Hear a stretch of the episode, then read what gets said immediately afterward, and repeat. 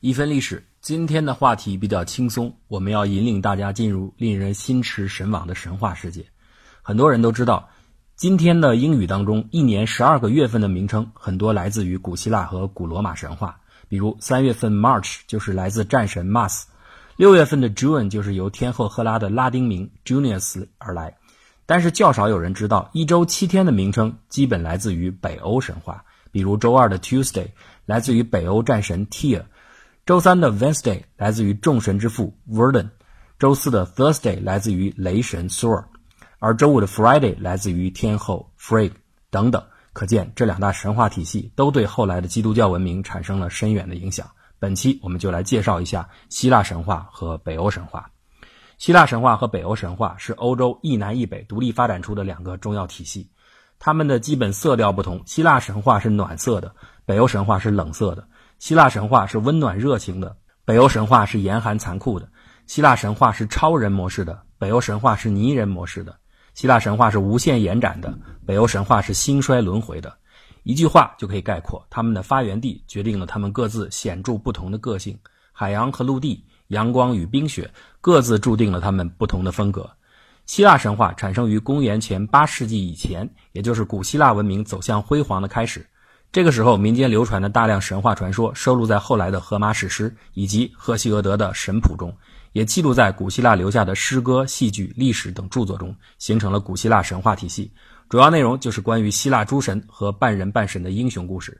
神谱叙述的核心发展情节大概是这样的：天地初始一片混沌，这时存在的是万神之祖混沌之神 Chaos，就是我们现在英语里面那个混乱的那个词。他生下了女儿，就是大地之母盖亚。而盖亚又运化出了天空的乌拉诺斯、海洋的彭托斯和山脉的乌瑞亚。天空之神乌拉诺斯是从母亲盖亚的指端诞生的，他成为全宇宙的第一代众神之王，拥有无边无际的身躯。之后，乌拉诺斯和自己的母亲结合，生下了十二个泰坦、独眼巨人和百臂巨人。作为当时最强大的神，与盖亚的生育一直由他垄断。乌拉诺斯始终躺卧在创造他的大地盖亚身上，他们完全叠合，每一块土地都有一片天空包围，生育的孩子全都禁锢在盖亚的身体里。为了反抗，盖亚最小的儿子克罗诺斯答应帮助母亲推翻父亲的统治。就在乌拉诺斯在盖亚身上发泄淫威的时候，他用左手抓住父亲的性器官，然后右手挥动弯刀割了下来。乌拉诺斯痛得大叫一声，轰然的与盖亚分离，从此永远固定在宇宙的最高处，再也不能动弹。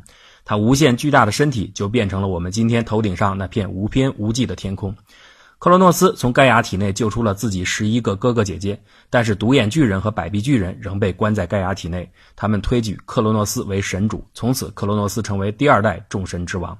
但他的父亲乌拉诺斯对克罗诺斯下了诅咒，克罗诺斯也会被自己的孩子推翻。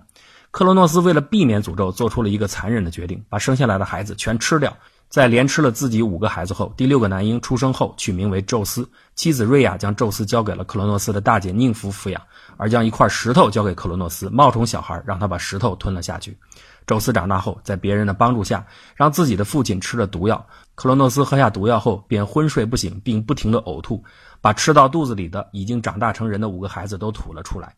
他们是德莫特尔、赫拉、赫斯蒂、哈迪斯和波塞冬。随后，大家把克罗诺斯。扔出了王宫，并推选宙斯为王。之后又经过了泰坦和巨龙的作乱，局面终于稳定下来。宙斯三兄弟经过抓阄，确定宙斯为众神之主，波塞冬掌管海洋，而哈里斯掌管冥界。不过最后又留下了一个预言，作为整个希腊神话的尾巴，那就是宙斯最后也会被一个更强大的儿子推翻。希腊神话的主要世界观设定的较为真实，在空间上，世界是由天空、陆地、海洋和冥界组成，众神居住在奥林匹斯山上；在时间上，从创世纪开始，先后跨越了三代神仙，最后以稳定的局面作为结束。这很像中国小说当中薛刚反唐的套路：薛灵山打了薛仁贵，薛刚打了薛灵山，到最后薛奎又要打薛刚。希腊神话的整体组织方式很有意思，它是用神仙族谱这种结构来串联，在民间传说时一个一个单独的小故事片段，故此神谱是理解希腊神话最重要的一根纽带。这有点类似于《水浒传》，通过人物关系的嵌套以及一百零八将的最终排名完成故事衔接。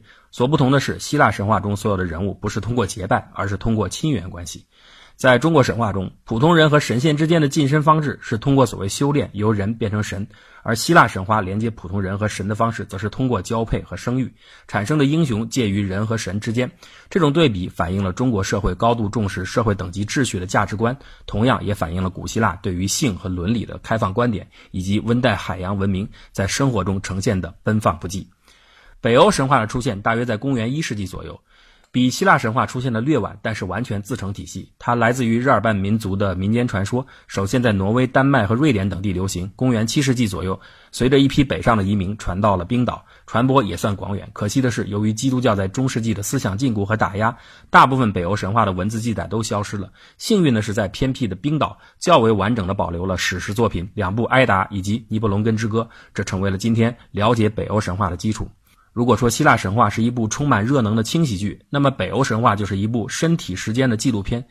艰难苦寒之地的人们不可能冒出像温暖海洋滋润出的那种对生活现状无止境的延续的渴望，但是他们能期盼的是通过不断的抗争去战胜挑战，为后代赢得新生的机会。所以，抗争、坚持、背叛、忠诚和决战，这才是北欧神话的主旋律。由于从来没有感觉到神的眷顾，所以北欧神话中的神都更像是人，有缺点、有终结、有弱点，这样才能给普通人战而胜之的愿望。北欧神话中的神更像是自然的化身。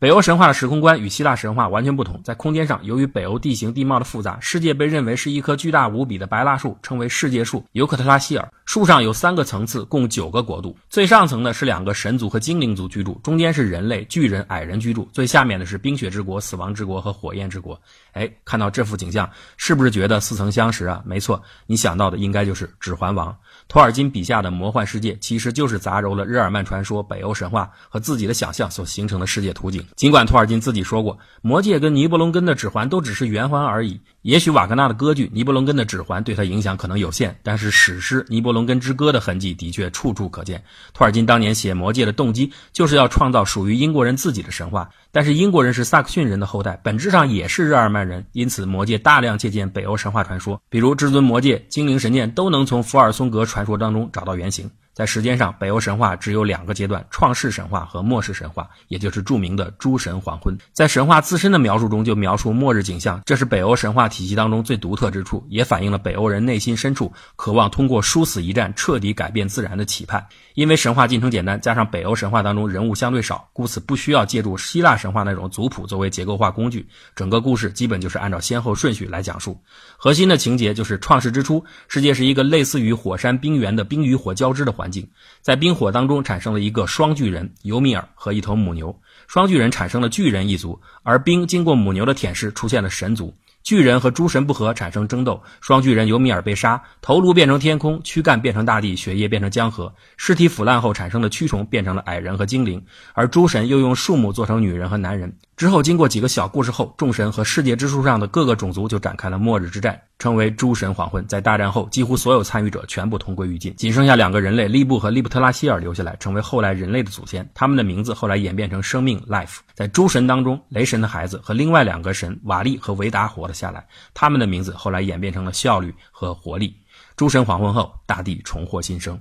北欧神话是被遗忘的神话。在几个世纪当中，他都被弃而不顾。从这些故事中可以看到，北欧人拥有的那种不知恐惧的冒死精神和视死如归的勇气，也拥有末日重生的原始基因。通过这些神话，你就能理解日耳曼民族为什么后来能侵扰整个欧洲，也能够理解为什么他们又可以浴火重生。在圣诞节的时候，有一项浪漫的习俗：当你和另一个异性站在祭壶生下的时候，你们就应当热吻。而这个浪漫规则的来由就是北欧神话。光明之神巴尔德尔做了一个噩梦，自己将被暗杀。他的母亲爱神弗里加非常担心，要求所有的生物都立誓不伤害自己的儿子，但是却忽略了非常弱小的植物胡寄生。而洛基就利用胡寄生制成的箭射死了巴尔德尔。美丽的弗利加为了救活自己的孩子，承诺无论谁在胡姬生下救活巴尔德尔，就赐给那个人一个亲吻。最后，巴尔德尔果然获救，从此就留下了传说：在胡姬生下亲吻的情侣会厮守到老。所以，下次圣诞节，女孩子可要当心了啊！那些举着某种你不认识的绿色枝条靠近你的男孩子，除非你真的认为他是你的维京王子。